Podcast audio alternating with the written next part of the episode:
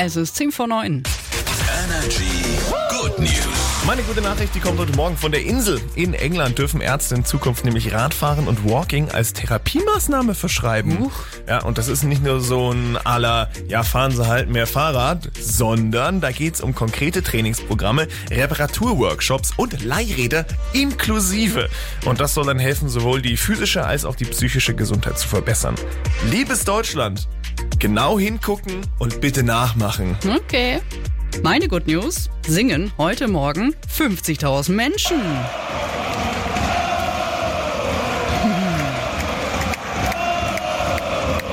Ja. Geht's auf die Reise. Stuttgart International.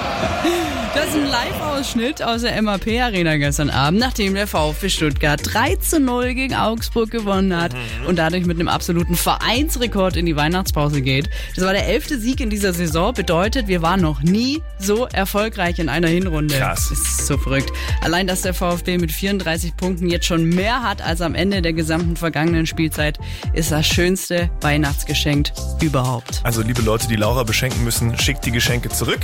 Ihr braucht nichts mehr für sie. Ich würde einfach eine Jahreskarte nehmen, wenn es recht ist. Das ist Jonat Ass.